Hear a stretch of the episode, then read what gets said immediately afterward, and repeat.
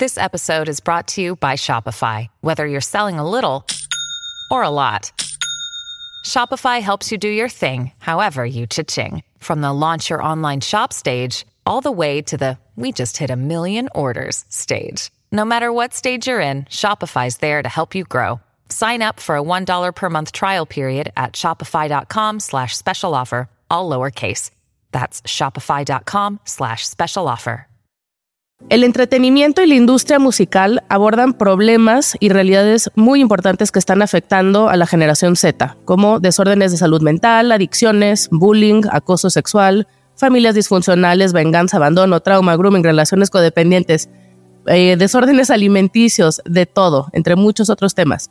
Entonces, muchos directores y productores de estas industrias dicen que quieren mostrar empatía a todas las personas que están sufriendo algún problema similar al que retratan en, sus creaciones. Sin embargo, mostrar estas vidas caóticas, pues nosotros nos cuestionamos de qué forma va a mejorar la situación eh, de quien vive eso en la vida real. ¿Cómo ayuda al espectador a salir de ese entorno dañino el nada más verse reflejado? Entonces es importante abrir estas conversaciones, quitar el estigma y el tabú, ¿estamos de acuerdo? Todo eso está muy bien, pero el problema es cuando la ambición por generar productos más y más disruptivos empujan tanto los límites para generar una reacción en quien está viendo y mostrarse reales en, estos programas y, y, canciones, que los comportamientos más disfuncionales de pronto se convierten en una forma de entretenimiento voyeurista o peor aún se interpretan como normas sociales. Buscaminas, el podcast. No se pendeje, cuestiona lo que ves. Bienvenidos a Buscaminas, donde tocamos temas para no apendejarnos. Antes de seguir con esta, eh, con esta plática, por favor denle like al video, déjanos un comentario, toca la campanita, suscríbete, pícale a todo para que podamos seguir creando contenido y cuestionar juntos la cultura. Entonces, para platicar este temazo, el día de hoy nos acompaña alguien de primer nivel de España, que es Isabel Rojas Estapé, estamos muy honradas. Y ella es psicóloga y periodista muy reconocida que ha colaborado con distintas universidades internacionales, medios, eh, hace un montón de cosas. Pero la mejor definición para mí es la que dio su hija, ella nos platicó, que ella define a su mamá como alguien que enseña a la gente a ser feliz. Entonces me encantó, Isabel, muchísimas gracias por acompañarnos.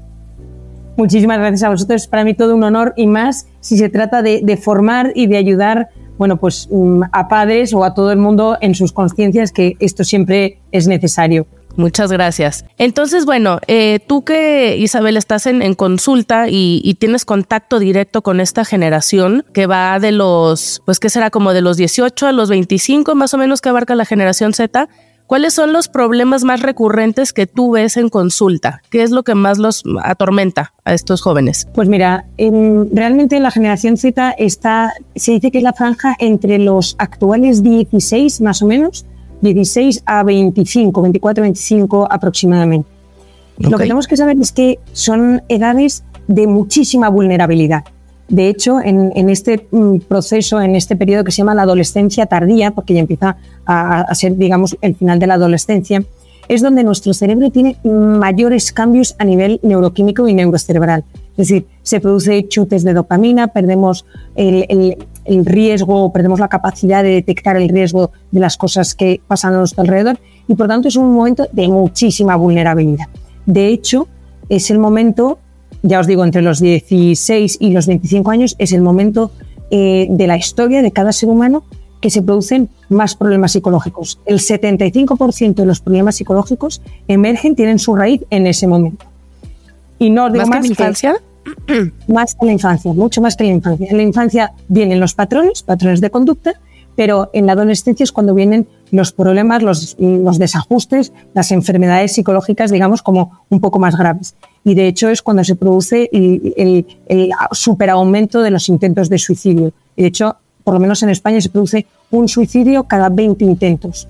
Y de estos 20 intentos, más del 70% son de adolescentes. Imaginaros, estamos hablando de, unos porcentajes altísimos. Fuertísimo. Por tanto, ¿qué, significa esto? Que es un momento de muchísima vulnerabilidad que tenemos que cuidar mucho a nuestros adolescentes, que no significa hacerles las cosas, sino ayudarles a entenderse, a comprenderse, a sacar lo mejor de ellos sabiendo que es un momento pues difícil para cada uno de ellos, pero sobre todo en el que se producen tres cosas muy importantes. La primera de todas es que como cambia nuestro cuerpo, el adolescente no se gusta. Físicamente no se gusta, se empieza a comparar si me sale demasiado bello, si soy demasiado alto, si soy demasiado poco alto, si soy más gordo, si soy más flaco. Es decir, se empieza a, pues, compararse con los de alrededor. Y por eso es un momento en donde se disparan los trastornos de la alimentación. Las anorexias, las bulimias, bueno, pues todo, todo lo que tenga que ver con el tema más del físico. Y esto va muy unido a los trastornos de eh, personalidad y sobre todo el trastorno por evitación. Es decir, Mm, adolescentes, sobre todo adolescentes, que evitan y aplazan el contacto con la gente. Si además tú les unes que están todo el día o gran parte de su día pegados a una pantalla, pantalla que tiene filtros, pantalla que todo el mundo sale y es ideal y es espectacular y, bueno, que la realidad pues siempre suele ser otra, genera siempre problemas de autoestima. Y entonces aparece este trastorno que se llama desajuste de la personalidad por evitación. Es decir, la persona, insisto, evita ese contacto con la gente, ese salir. Y al mismo tiempo es un momento en donde yo veo muchísimo trastornos límite en la personalidad, es decir, tener una personalidad que siempre vive un poco al límite, al límite de las emociones, siempre se quiere más, siempre se quiere de otra forma. Entonces ahí es, eh, mm, me emborracho, pero me emborracho hasta el final. Y, hago cosas pues, muy al límite. Y, y esto unido a esa capacidad que tenemos en ese periodo de tiempo de perder pues ese miedo al riesgo, es decir, Normalmente en la adolescencia, como nuestro cerebro se está reorganizando totalmente, se pierde la capacidad de, ver si las cosas o no son peligrosas. Entonces está todo el día tonteando con el miedo, o sea, con el riesgo. Entonces, bueno, pues es un momento donde la gente pues experimenta y entonces ahí aparece, pues me hago ocho piercings, me hago mil tatuajes, me cambio el pelo de colores, me, y un larguísimo, etcétera, que hace siempre que ese adolescente tenga como una insatisfacción que es constante, que se mantiene y que le acompaña durante muchos años. Y más en esta generación Z de, pues esto, tú bien lo has explicado en la introducción, ver constantemente series donde hay cada vez más elementos más disruptivos y, cada vez más raros. O sea, a mí cuando a veces me dicen, no, pero es que las series son la vida real, y digo, no, no, no. Yo tengo un productor de, de televisión en la consulta y me dice, no, es que nosotros lo que queremos reflejar es la vida real. Y digo, esto no es la vida real no puede ser que en tan pocas personas, en tan poco lapso de tiempo, pasen tantas cosas de forma tan extravagantes y tan extremas. No, bueno, Isabel, es que ahí el, dinero, lo que mueve, lo que gusta, claro. Entonces, ahí tenemos que enseñarles a nuestros hijos, a nuestros adolescentes, a esa generación Z, que esa no es la realidad, que puede ocurrir, pero que no suele ser, digamos, la norma. En una campana de Gauss no suele ser lo que ocurre por regla general. Súper. Sí, o sea, como que en, estos programas toman los casos aislados, situaciones que claro que suceden en el mundo real, pero los juntan en un mismo salón de clases. Y lo, hacen extremo. Entonces, claro, no es un chico que tenga depresión, es un chico que tiene depresión, que ha hecho tres intentos de suicidio y que además em, ha intentado, yo qué sé, pues quitarse la vida de ocho formas distintas. Entonces, claro, entra siempre en, en una derivada que es demasiado extrema. Y eso siempre afecta tanto a nuestro cerebro como a nuestra forma de percibir la vida. Y cuando yo tengo Exacto, de percibir la realidad. Me dice, no, Isabel, a mí esto no me afecta. Digo, que no te afecta, pero a todos los niveles, desde a nivel sexual, cómo ves a las mujeres o cómo ves a los hombres, cómo te relacionas con ellos, hasta cualquier problema de salud, hasta cómo resolver conflictos, eh, pues pegando o escabulléndome o mintiendo o manipulando. Entonces, eh, yo de hecho siempre digo que por desgracia día de las series son, las grandes, son los grandes educadores. Por eso entiendo que hay que vender, pero cuidado.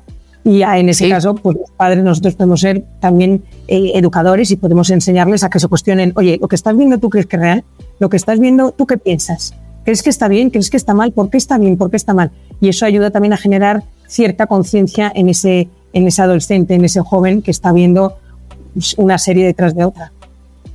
Fíjate, yo algo que me gusta mucho hacer como experimento, yo siento que TikTok es un espejo de la, de la realidad o de cómo se traduce el entretenimiento ya en la vida real de, pues, de los morros, ¿no? Y, y sí he visto como muchas tendencias después de ciertas series relacionadas como a temas de prácticas sexuales de, llevadas al límite, como tú decías, me hizo mucho sentido. Por ejemplo, el tema de, de ahorcarse por alguna razón ahorita está como en tendencia este tema de, ser ahorcado y como algo súper sensual. Eh, pero bueno, tiene consecuencias y ves cosas terribles, ¿no? Pero está ahí afuera y, y las morras lo están experimentando y lo quieren probar. ¿Por qué? Porque lo ven en todas las series. Eso es algo que yo lo he visto de dos años para acá o tres años para acá, esta cosa en específico, pero hay muchísimos ejemplos, ¿no? Sí, sí, pero es ahorcarse, pero es... Eh, yo tengo muchas personas en consulta, te digo muchas porque ahora me están viniendo a la cabeza cinco, pero si me pongo a contar seguro que aparece alguna más, que, después de quedar con, con, una chica con un chico es Isabel, me acosté con él o con ella. Y le digo, ¿pero te gustaba? Y me dice, no. Y me dice, ¿para qué te acostaste? No, bueno, como habíamos quedado y pues es lo que hay que hacer, ¿no? Y digo, vamos a ver, ¿cómo que es decir, se ha perdido la, la, pues la capacidad de pensar, de pensar qué, es, qué me viene bien, cuidado cómo, con qué estoy jugando, porque estoy jugando con mis sentimientos y con mi cuerpo y con mi vida y con la vida de otra persona y con los sentimientos de otra persona. Y entonces ahí empiezan a aparecer heridas que, si no se sanan, se acarrean y se acarrean en las relaciones sexuales, en las relaciones amorosas, pero en las relaciones de amistad o profesionales. Entonces, mmm, insisto en ese sentido en que hay que mm, dar cierta conciencia de que lo que se ve, sea en TikTok o sea en las series, no es la vida real. Y no solo eso, sino que cuanto más veamos de eso, al final más nos vamos anestesiando, tanto nuestro, nuestra alma, nuestro corazón como nuestra cabeza. Y eso es lo que produce a día de hoy. Pues, yo, tengo, yo conozco una persona que puede tener hasta seis relaciones sexuales con seis personas distintas al día y, y me dicen, Isabel, es que estoy vacío digo, claro, porque es que no por más cantidad te vas a llenar más, ni todo, vamos, y todo lo contrario. Entonces, qué importante ahí es saber dosificar, y esto lo hablamos nosotros muchísimo, mi padre, mi hermana Mariana y yo, y saber posponer, posponer recompensas, y saber decir que no, el, saber tener cierta gestión de nuestras apetencias. Y la primera apetencia es, no veo esta serie, o no veo un capítulo todos los días, o veo un capítulo solo a la semana. Y es dificilísimo, ojo, pero esto ayuda muchísimo a, a cuidar y a trabajar la voluntad que en definitiva es una de las cosas que la generación Z más les cuesta. Y ser selectivos, ¿no? Nosotros que a veces damos, eh, bueno, no a veces, damos muchos talleres en, en secundarias, prepas y universidades, eh, sí les decimos mucho como sé selectivo con lo que ves y con, con, todo lo que entra por tus sentidos, porque se queda y tiene un impacto. Y también tenemos que entender que somos seres eh, duales, no soy nada más cuerpo y lo que hago con mi cuerpo definitivamente afecta, pues tú lo sabrás mejor, eh, mi psique, afecta mi, mi, mi, espiritualidad, me afecta en, en, muchos niveles que de pronto, por estas cuestiones que tú decías de vivir al límite y tal, o sea, si no me conozco y no sé qué soy y nada más me enfoco en esa parte o, en, o atiendo una parte nada más, pues estoy dejando de ver el impacto que tienen las otras miles de áreas en mi vida y pues llego ahí todo en problemado, ¿no? Este, no sabiendo ni, ni qué, qué me está sucediendo. Totalmente. De hecho, tú piensas que de lo que nosotros vivimos, y de lo que nuestra psicología o nuestra mente emite tiene un impacto directo en todo nuestro cuerpo. Esto es lo que se conoce a día de hoy por las somatizaciones. Si yo estoy nervioso porque tengo que presentarme un examen, pues tengo problemas de estómago. Voy más uh -huh. o voy menos al, baño. O si estoy en tensión, pues me puede palpitar el ojo o puedo incluso llegar a tener, eh, demostrar a día de hoy que hay muchos cánceres que están relacionados con estados anímicos de estrés o de ansiedad sostenidos sí. en el tiempo. Pues bien, pasa lo mismo de la otra forma. Es decir, lo que yo veo también tiene un impacto directo en mi psicología y lo que yo vivo físicamente también tiene un impacto directo en mi psicología. No es solamente lo que, lo que me viene de dentro que me sale hacia el cuerpo, sino viceversa. Por eso, cuando se ven estas series de tantísimo impacto emocional, genera siempre una respuesta en nuestro cuerpo. Tú lo has dicho, somos, somos una, una dualidad, pero, pero que unida, que está intrínseca, o sea, que es intrínseca, que, es inseparable. Entonces, uh -huh. efectivamente, ser selectivos porque si no, insisto, vamos a tener eh, una generación Z dentro de 10 años, no te estoy hablando de 20, que esté anestesiada anímicamente y emocionalmente. Y eso, bueno, pues eh, hace imposible que se pueda mantener una relación, que se pueda entablar una amistad, que, que, que genere buenos vínculos con las personas de su alrededor.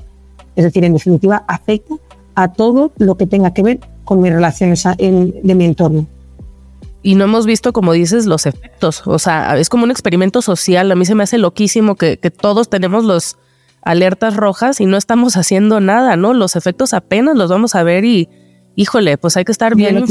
Hay una, una, noticia que, que, Suecia había quitado las pantallas en los colegios. Y esto es algo que me a mí, bueno, pues me, me ha parecido un, un progreso enorme porque efectivamente se ha visto que las pantallas afectan directamente a nuestro desarrollo neuronal, a nuestra percepción y a nuestra conducta. El otro día hablaba yo con, un neurólogo, amigo mío, eh, muy bueno, inteligentísimo, que me dice, no, Isabel, pero a nivel neurológico no se ha visto que haya ningún cambio. Y le digo, a nivel neurológico no, entiendo que el, cerebro no ha cambiado de tamaño, ni ha cambiado la, sinapsis, pero en comportamiento es alucinante.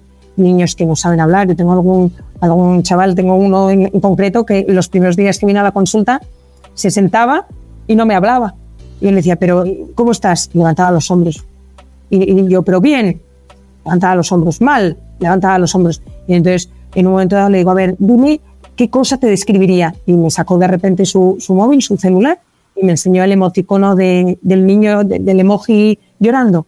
Y digo, o sea, que estás triste. Y dice, sí. Y ya solo en verbalizar nuestras emociones, en cómo estoy, en cómo me relaciono, lo que te contaba al principio, el trastorno por evitación, las pantallas, las series, TikTok, estar todo el día delante de una pantalla es lo que genera que al final me cuesta mucho relacionarme, concentrarme, atender, posponer la recompensa, no vivir en gratificaciones instantáneas.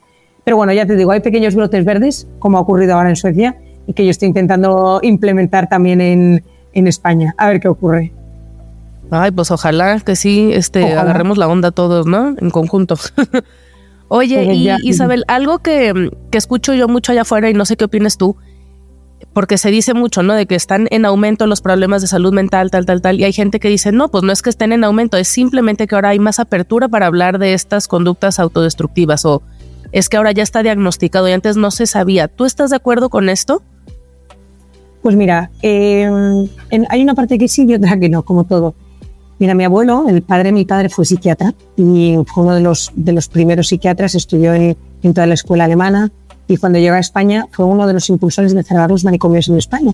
Entonces se empezó a decir, pero ¿qué es esto? ¿Qué es esto? ¿Y qué se va a hacer? Y entonces como que intentó normalizar la gente de entonces que tuviese pues una vida, digamos, eh, funcional y buena, en la que pudiesen estar en un entorno agradable, pero no dentro de aquellos hospitales, bueno, y además las películas no nos han hecho demasiado demasiados favores.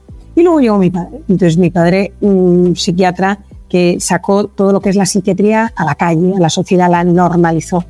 Y yo me he dado cuenta en todos estos años que el hecho de que la gente sepa ayuda mucho. Ayuda mucho no solo a ponerle nombre, sino también a, conocernos, a saber gestionarnos. Entonces, yo creo que hay una tendencia ascendente a que haya más problemas psicológicos, pero que también van unidos a que cada vez hay más conocimiento. La época mi padre empezó a estudiar el cortisol hace 20 años y, mi hermana Mariana ha cogido ahora la batuta. Y lo que se sabe ahora del cortisol es, mm, bueno, muchísimo comparado con lo, que se sabía hace 20 años. Entonces, mm, la psiquiatría y la psicología es una, es una ciencia, es una rama que, que avanza a pasos agigantados y del que se está descubriendo muchísimas cosas. Entonces, bueno, pues mm, el saber que hay una serie de patrones, cosas que afectan, cosas que influyen, cosas que se pueden modificar, pues también ayuda a que se pueda, desde más pequeños o desde la infancia, eh, que se pueda sacar lo mejor de cada persona. Ahora bien, siglo XXI, velocidad, rapidez, dos años de COVID, mm, pantallas, mm, esto, vivimos picazos de dopamina, entonces todo esto sí que va generando de una u otra forma que cada vez haya pues, más problemas más problemas psicológicos, conductuales, comportamentales, eh, más problemas de pareja. Entonces, claro, es en castellano hay una frase que es la pescadilla que se come la cola. Es decir, se sabe más y entonces como se sabe más, pues se le da más nombre y quizá como se le da más nombre, entonces hay más conocimiento, entonces más gente se, se ve aquejada de eso, entonces como se ve más aquejada hay más estudios, más estudios, etcétera, etcétera.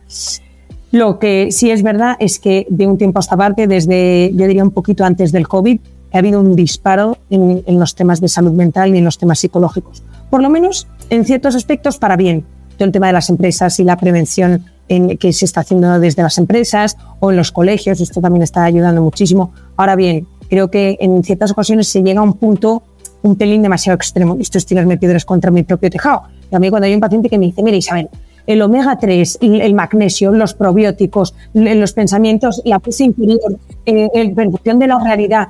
¿Qué, hago? ¿Por dónde empiezo? Y digo, tranquilidad.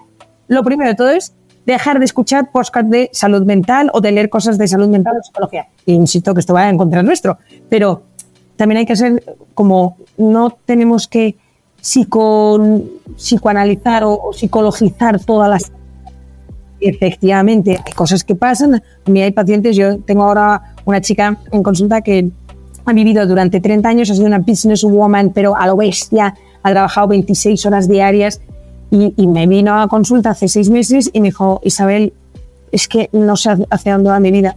No estoy casada, tengo 43 años, no sé si ya voy a poder ser madre, eh, mi padre está con, con, Alzheimer, mi madre ya, ya falleció, mis amigos sí, pero son de mi trabajo y, ¿qué hago yo con mi vida? Entonces, bueno, pues ha pasado un momento de, de, muchísimo, mucha vulnerabilidad, muy triste, y he estado dos meses muy bajita de tono. Y venía a la consulta y me dice, Isabel, que tengo depresión, que tengo... Y digo, no tienes depresión, es una reacción adaptativa. Tranquila, espera, espera, espera. Entonces, claro, se me pero ¿cómo no se puede hacer nada? Pero hay que hacer algo. Pero, y digo, tranquila, Dos meses después, es verdad que he estado pues tristona, con menos actividad, con menos, pues trabajando menos, gracias a Dios, ha empezado a despuntar, ha empezado a estar muchísimo mejor. Y entonces, una de las cosas que me decía es, vale, Isabel, ahora que ya estoy en este punto, ¿qué tengo que hacer? Y le digo, una cosa al tiempo, porque esta era de todo desde el omega 3, el magnesio, el calcio, vamos a ponerme un poquito de tal, quiero activar mi corteza prefrontal, ayúdame a tener memoria, oye, cómo puedo la voz interior, ayúdame a la realidad, oye, más intuitivo, alguna cosa. Entonces, bueno, insisto, creo que gracias a que se sabe cada vez más, se puede ayudar más, sobre todo a nivel eh, pues más infanto-juvenil, pero también hay que tener y ser conscientes de que estamos en una sociedad que, que, bueno, pues bastante, eso, que vive en chispazos de dopamina y eso siempre a la larga genera una insatisfacción vital, una tristeza y problemas de salud mental que de una u otra forma pues terminan en el psiquiatra o en el psicólogo. Entonces, digamos que es un poquito de las dos cosas. Sí, sí, siempre hay matices. Y me gusta esto que dices porque, por un lado, es muy bueno que haya, o sea, que se visibilice y que realmente haya un compromiso desde las empresas. Es que, híjole, es nuestra eterna lucha, siempre decimos por acá, ¿no? Que las empresas tienen mucha responsabilidad y, y sí están tomando como pasos de cambio y voltear a ver a sus empleados y las jornadas laborales y todo este tema, como que sí se está equilibrando un poco. Pero el tema de la autodiagnosticación, de hecho vamos a grabar otro podcast solo de eso porque es un problema en sí mismo. O sea, hay tanta información que ¿cómo disiernes? Es, es bien difícil. ¿A quién le das más autoridad? Porque todos son creadores de contenido y, y entonces a lo mejor la especialista, pues en, en la materia a la, que, a la que deberías de estar escuchando no tiene tanto carisma como tu youtuber favorito y entonces él te habla poquito de salud mental y ya te identificas con los síntomas y entonces, o sea, es un tema. El New York sí, Times hace poco sacó una investigación. Sí, no, no, a mí me parece tremendo. que lleguen a consulta y que me dicen, Isabel, tengo depresión. Vamos a ver, ¿cómo que tienes porque tengo esto, esto y esto. Y además he visto que tengo el síndrome de impostor y además he visto uh -huh. al mismo tiempo que eh, tengo obsesividades patológicas. Entonces, claro, Tourette. yo me, al principio decía, pero vamos a ver. Eh, eh, y entonces, mm, es verdad que me he dado cuenta que con el tiempo estos autodiagnósticos tienen algo de verdad, pero un 10%. Entonces, uh -huh. yo esto se lo digo a todos mis pacientes, mira, si quieres que, que, te tratemos aquí en la consulta, necesito que nos hagas caso.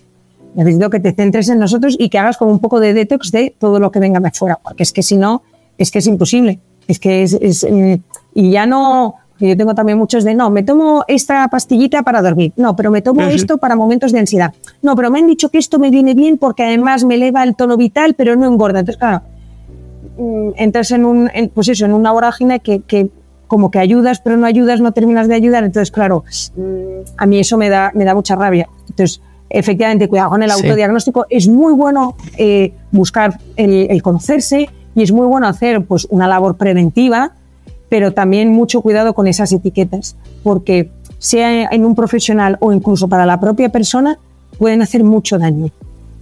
Sí, totalmente.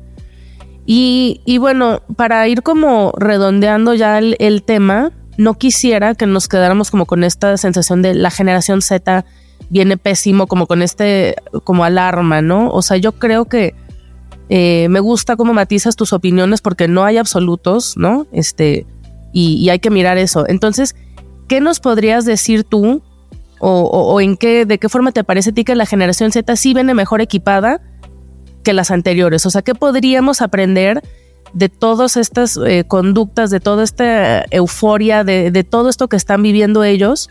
Y cómo podemos usar las redes sociales a nuestro favor, porque pues todos sabemos los riesgos que si la dopamina, el aislamiento, el, el, estarse comparando, pero tristemente es una realidad que no va a cambiar.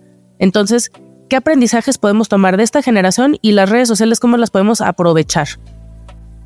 Pues mira, yo siempre digo que las pantallas, las redes sociales han venido para quedarse. Y esto es una realidad. Por mucho que Suecia haya quitado las pantallas, tú y yo podemos hacer este podcast gracias a una pantalla, o nos podemos comunicar gracias a un celular, o podemos estar informados gracias a una televisión. Es decir, han venido para quedarse y tienen cosas muy buenas. El tema es que hay que saber verlas.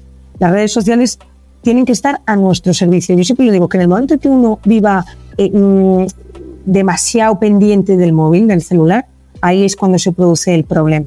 Es decir, el, celular, el móvil tiene que estar a nuestro servicio. El ordenador tiene que estar a nuestro servicio. ¿Qué significa esto? Que, tenemos que hacer un uso, digamos, con cabeza de cualquiera de estas cosas. Entonces, mm, todas estas pantallas nos ayudan en nuestro trabajo, en poder hacer lo que tenemos que hacer, en poder estar conectados. Pero el problema viene cuando las pantallas se convierten en nuestra vía de escape en ese momento de frustración y entonces recurro a Instagram, en ese momento de tristeza y entonces me pongo a ver que, algún vídeo en TikTok, en ese momento de que no me gusta mi trabajo y me pongo a comprar y entonces puedo estar una hora eh, navegando por páginas de moda a ver qué, cuál es el último hit de cualquier empresa. Entonces, claro, ese es el, punto que tenemos que, que detectar. Es decir, qué cosas me vienen mal y en qué momento yo recurro a las pantallas. Normalmente uno recurre a las pantallas en el momento de saturación, o de aburrimiento. Yo siempre son las dos claves que le doy a las personas. Entonces, cuando alguien está aburrido, ¿qué hago? Me pongo a ver el móvil. Eh, eh, estoy estresado, estoy, necesito un poquito de... Me pongo ver el móvil. Entonces, en esos dos momentos hay que detectar, uy, me estoy aburriendo, esta conversación me aburre, estoy esperando y estoy aburrido, o eh, estoy estresado porque he tenido que ver a mi jefe, o he tenido que entregar un trabajo, o estoy en plena época de exámenes. Cuando tengo cualquiera de estas dos situaciones es cuando más tengo que potenciar todo lo que tenga que ver con el hemisferio derecho, es decir, con la creatividad. Entonces, en ese momento es pues eh, ponernos a, escuchar música, leer, pintar, dibujar, em, aprender otro idioma, un deporte. ¿Qué ocurre? Que todo esto requiere de un sobreesfuerzo, porque supone apagar la pantalla y levantarme y cambiar de actividad. Sin embargo, un móvil, tú lo coges, tú estás sentado, lo coges y es que no tienes, vamos, no tienes ni que mover.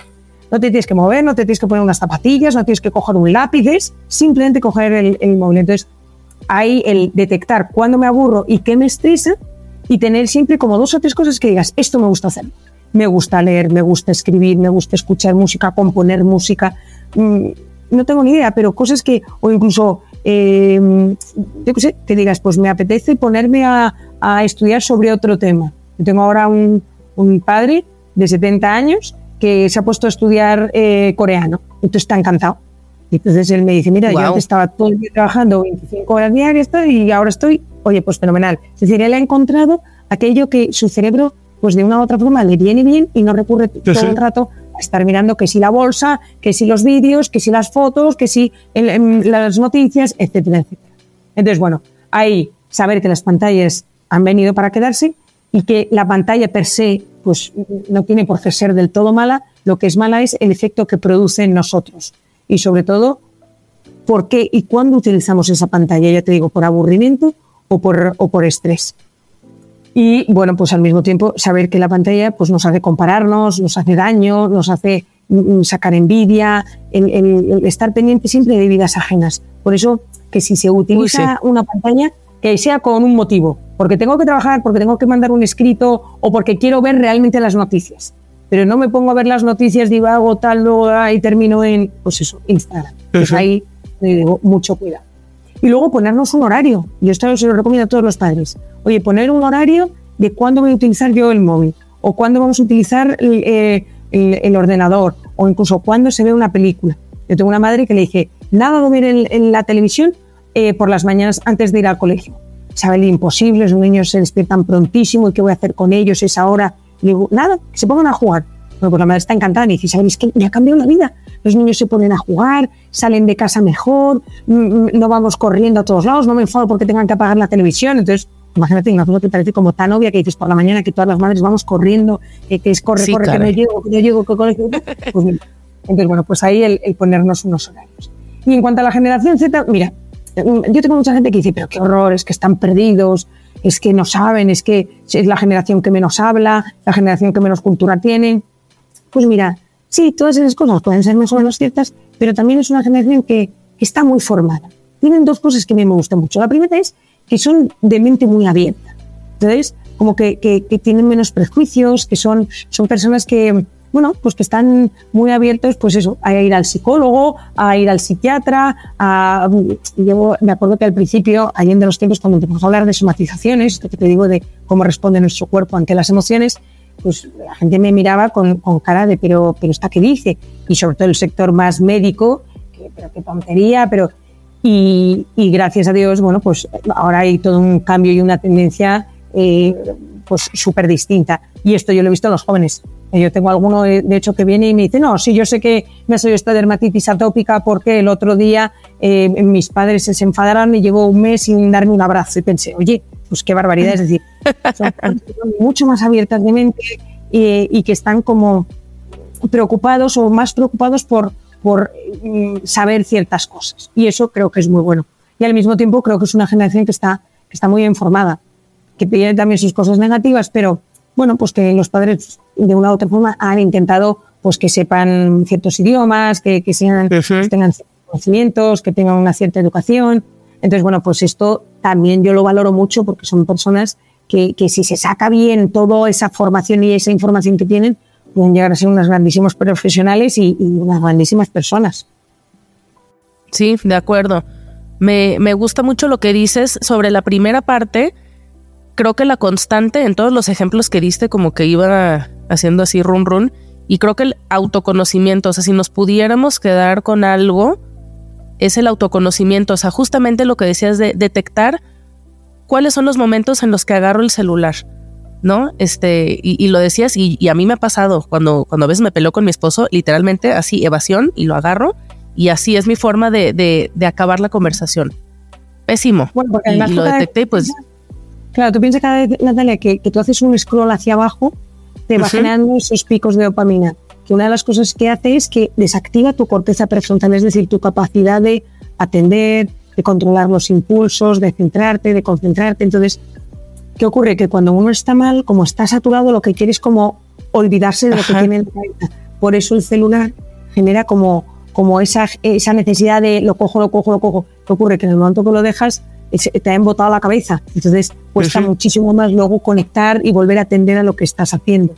Pero sí, sí, es una de las. Eh, nosotros tenemos una, una, empresa que lo que hacemos es llevamos la psicología, la salud mental a las, a las empresas. Entonces, bueno, uno de los puntos que hacemos más hincapié es en el autoconocimiento. Es decir, en el momento que nos es consciente que le afecta, cómo le afecta, cómo responde, cómo responde física, psicológica y conductualmente. Porque si no hay gente que dice, ¿y cómo terminé yo pegándole a mi amigo? ¿Cómo terminé yo con esta pareja? Isabel, ¿en qué momento me puse yo a estudiar esta carrera? Entonces, o cómo he terminado yo teniendo estos problemas de intolerancia al gluten, lactosa, etcétera, etcétera. Entonces, ahí hay todo un trabajo fantástico y súper necesario que es conocerse pero no a modo de soberbia ni, llegando al punto de no, yo soy así, entonces yo no puedo cambiar, no, no, sino, oye, pues si yo soy obsesivo y mi cabeza le da mil vueltas a todo, saber que eso hace que me cueste tomar decisiones. Y como me cuesta tomar decisiones, pues tengo que pensar las cosas dos veces y me voy a formar para dos veces. El pantalón rojo o el pantalón azul, esta carrera o esta otra carrera, porque si no se entra en mil carreras, mil pantalones o mil decisiones, no se toma ninguna, se toma luego al final un poco por frustración, porque se nos acaba el tiempo y, eso pues nos afecta, todo ese run run en el estómago, pues de darle muchas vueltas, colon irritables, etc. Entonces, insisto, ¿cómo soy yo? Entonces ahí que cada uno lo piense, yo soy obsesivo, yo soy perfeccionista, yo soy muy sensible, yo soy paz, persona altamente sensible, yo le doy muchas vueltas a todo, soy impulsivo, evito el conflicto, soy leal, soy noble, es decir, ¿cómo somos? Al mismo tiempo Pero requiere un esfuerzo, ¿no? O sea, como que el hacer eso es sentarte. A mí me funciona mucho escribir. Entonces trato todas las mañanas de reservarme unos minutos y eso a mí me funciona. El, poner cómo me siento y como escanear mi cuerpo, escanear mis emociones físicamente y ver si hay una relación entre una y otra. Yo soy esa paciente enfadosa que tú decías de mi dermatitis, no sé qué, y lo que me pasó en el ojo también ya lo tengo detectadísimo. pero, pero me ha ayudado como, como a esta parte del autoconocimiento que de pronto es, ok, pero ¿cómo, cómo, empiezo? ¿Qué, ¿Qué otro recurso nos pudieras recomendar tú para lograr ese autoconocimiento? Pues mira, en psicología hay lo que se llaman los tres yo. Lo que yo soy, lo que yo enseño y lo que la gente ve. Entonces, normalmente uno tiene una percepción de lo que es, pero los de alrededor te dicen una cosa totalmente distinta. Entonces, yo ahí sí que recomiendo mucho a la gente que preguntemos a los de nuestro alrededor. Es decir, imagínate, mm, ¿qué diría tu madre de ti? Es más, ¿tu madre diría lo mismo de ti que tú de ti mismo o de ti mismo? Y al mismo tiempo preguntarle a tu pareja, a tu marido, a tu mujer, oye, ¿y tú cómo piensas que soy yo? A mí esta ejercicio yo lo hice hace mucho tiempo y me sorprendió porque uno de mis pacientes me dijo, sabes que eres muy dura.